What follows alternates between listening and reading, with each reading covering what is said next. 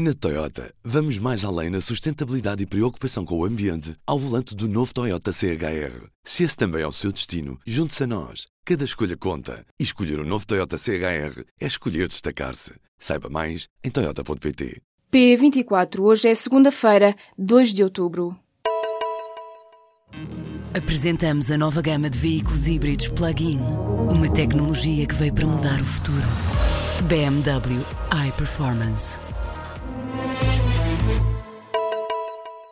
Pelo menos 58 pessoas morreram em Las Vegas na sequência de um tiroteio na manhã desta segunda-feira, hora de Lisboa. O número de vítimas foi atualizado no balanço feito pelas autoridades durante a tarde. Além das vítimas mortais, mais de 500 pessoas ficaram feridas naquele que já é considerado o pior tiroteio de sempre nos Estados Unidos. A partir do 32º andar de um hotel, o atacante disparou sobre a multidão que assistia a um concerto de música country. O autor do massacre foi identificado pelas autoridades como um residente da cidade com 64 anos. Stephen Paddock suicidou-se pouco antes da chegada da polícia ao quarto de hotel. O atacante foi ainda considerado pelas autoridades como um lobo solitário, excluindo-se assim para já qualquer ligação a grupos terroristas. Apesar de o Daesh ter reivindicado o ataque, essa ligação não foi confirmada. Noite de domingo, noite de autárquicas, com vitórias e derrotas. Um PS que sai vencedor e um PSD que tem um dos piores resultados de sempre. Olhamos para os resultados a nível nacional. Com mais de 99% das freguesias apuradas, o PS ganhou as eleições com 38% dos votos. Já o PSD, enquanto candidato individual, obteve 16%, seguido da CDU, que surge em terceiro lugar, com 9,5% dos votos. A coligação PSD-CDS conquistou 8, 6,7%, os grupos de cidadãos 6,8%. Por fim, o Bloco de Esquerda obteve 3,3% dos votos e nos lugares em que se candidatou individualmente, o CDS ficou com 2,6%. Traduzido em número de câmaras, os socialistas conquistaram 157 câmaras contra as 79 câmaras conseguidas pelos sociais-democratas. Uma derrota para o PSD, que também se afundou nas principais cidades. Também não foi a melhor noite para a coligação do PCP com os Verdes, a CDU, que perdeu um total de 10 câmaras. Já os socialistas podem cantar vitória nos critérios mais importantes, número de votos e número de câmaras ganhas. Noite eleitoral com Maioria Moreira no Porto e Medina a precisar de acordos em Lisboa para chegar até ela. Os socialistas ficaram com oito vereadores na Câmara da Capital, o dobro do CDS. Sociais-Democratas e CDU fecham a noite com dois vereadores. O Bloco elege Ricardo Robles. No Porto, Manuel Pizarro fica em segundo com quatro vereadores eleitos. Os socialistas conseguem menos três eleitos do que Rui Moreira. PCP e PSD ficam com um vereador cada. Coimbra mantém socialista mas a maioria. Manuel Machado fica presidente. A coligação de direita que integra PSD, CDS, MPT e PPM fica com três vereadores dos 11 mandatos de Coimbra. Em Braga, a posição da coligação de direita sai reforçada com uma maioria absoluta. Mais de 52% dos eleitores votaram na equipa de Ricardo Rio. PS elege três vereadores, a CDU, um. As eleições autárquicas deste domingo ficaram marcadas por grandes surpresas em vitórias e derrotas. O PS, vencedor da noite eleitoral, ganhou três câmaras tradicionalmente comunistas, Almada, Beja e Barreiro. O PSD ficou atrás do CDS em Lisboa e no Porto teve metade do resultado que teve nas últimas eleições autárquicas. Perdeu ainda para os socialistas Pedrógão Grande, um dos conselhos mais afetados pelos incêndios de junho. Quanto ao Bloco de Esquerda, não reconquistou a Câmara de Salvaterra de Magos, mas voltou a conseguir eleger um vereador em Lisboa.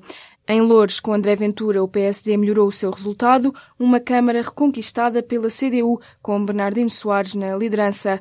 Em relação aos dinossauros, apenas Isaltino Moraes conseguiu sobreviver. O candidato independente, que já esteve preso, venceu a Câmara de Oeiras com maioria absoluta.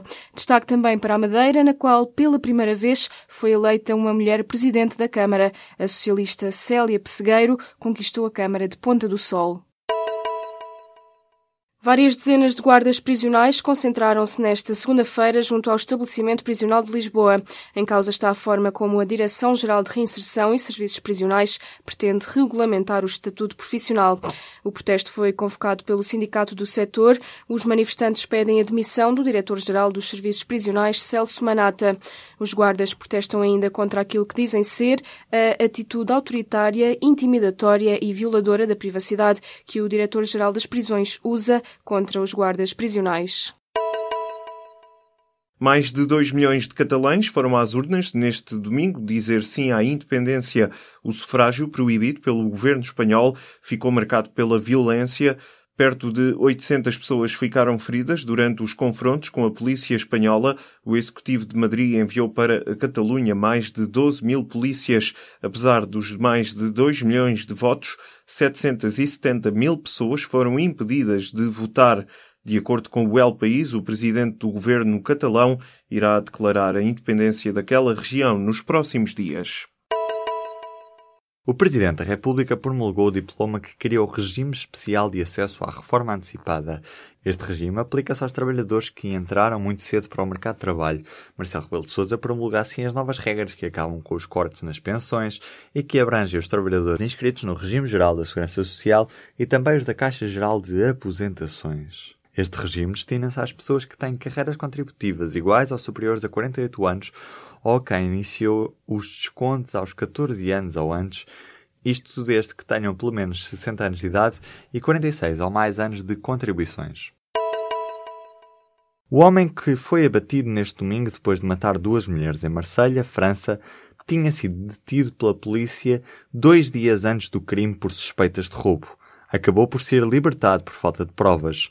Quando foi detido, o homem disse que era sem-abrigo em Lyon, divorciado e que tinha problemas com consumo de drogas. O autor do ataque de Marselha tinha consigo sete documentos de identificação falsos e não estava no radar da unidade francesa de antiterrorismo. As duas mulheres acusadas de matar Kim Jong-nam, meio-irmão do líder norte-coreano, declararam-se inocentes nesta segunda-feira em tribunal. Kim Jong-nam morreu em fevereiro no aeroporto da Malásia depois de ter sido atingido por uma substância tóxica classificada pela ONU como uma arma química de destruição maciça. As principais suspeitas do crime, que espalharam a substância na cara da vítima, garantem que foram enganadas por agentes norte-coreanos e que lhes terão dito que era uma partida para um programa de televisão. Segundo avança a BBC, caso sejam declaradas culpadas, as duas mulheres enfrentam pena de morte. Morreu o escritor e encenador Jorge Listopad, o checo radicado em Portugal desde a década de 50, morreu neste domingo aos 95 anos em Lisboa. A informação foi avançada à agência Lusa por uma fonte da Escola Superior de Teatro e Cinema. Listopad encenou cerca de 60 peças de teatro e deixa 50 obras de prosa, poesia e ensaio em checo, português e francês. Doutorado em filosofia, Listopad foi também professor e realizador de televisão. Foi, entre outros, um dos fundadores da RTP Porto e fundou e liderou o grupo de teatro da Universidade Técnica de Lisboa. Na Toyota, vamos mais além na sustentabilidade e preocupação com o ambiente ao volante do novo Toyota CHR. Se esse também é o seu destino, junte-se a nós. Cada escolha conta. E escolher o um novo Toyota CHR é escolher destacar-se. Saiba mais em Toyota.pt.